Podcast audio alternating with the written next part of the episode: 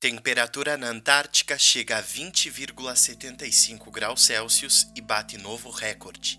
Antártica registra 20,75 graus Celsius, maior temperatura vista no continente. Pela primeira vez na história, Antártica bate os 20 graus Celsius.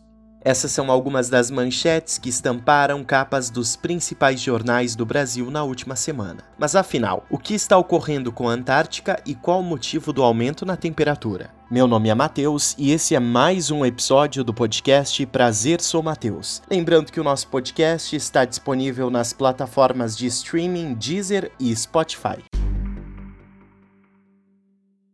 No domingo, dia 9 de fevereiro de 2020, uma equipe de cientistas brasileiros registrou uma temperatura histórica na Antártica, 20,75 graus Celsius. Esta marca, registrada na Península Antártica, a cerca de 1.100 quilômetros da Argentina, foi atingida pela primeira vez desde o início das medições. Até então, a maior temperatura já registrada é datada de 1982, quando foi registrada a temperatura de 18,3 graus Celsius. Uma das prováveis causas apontadas por cientistas para o aquecimento é o fenômeno climático chamado El Ninho, que é responsável pelo aquecimento das águas do Oceano Pacífico. Segundo estudos de pesquisadores, o El Ninho possui duas formas de atuação na Antártica. A primeira dá-se pelo aumento da neve nas plataformas de gelo, sendo esta consequência da umidade que é transportada pelos ventos e que, ao chegar ao continente gelado, se condensa e em seguida se solidifica. A segunda é consequência da mudança dos ventos, que ocasiona a subida de águas mais profundas e mais quentes. Essas águas penetram nas plataformas de gelo e promovem o derretimento delas.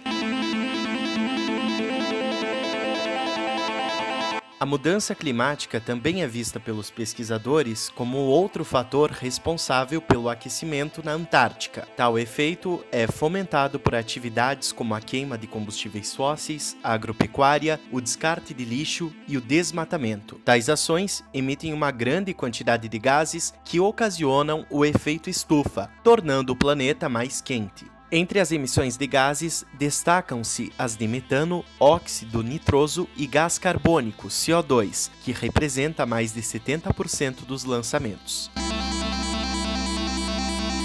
A emissão de gases formadores do efeito estufa é vista pela comunidade científica como fator responsável pelo surgimento do aquecimento global. Suas consequências mais visíveis são o aumento da temperatura do ar e da água em todo o globo terrestre, o derretimento das calotas polares e a elevação do nível dos oceanos. Tais efeitos podem mudar toda a economia, já que afetam a agricultura. Segundo a Organização das Nações Unidas, a ONU, os oceanos podem ter seus níveis elevados em mais de 100 centímetros caso os esforços governamentais para reduzir emissões de gases e cuidarem das reservas de gelo antárticas forem insuficientes.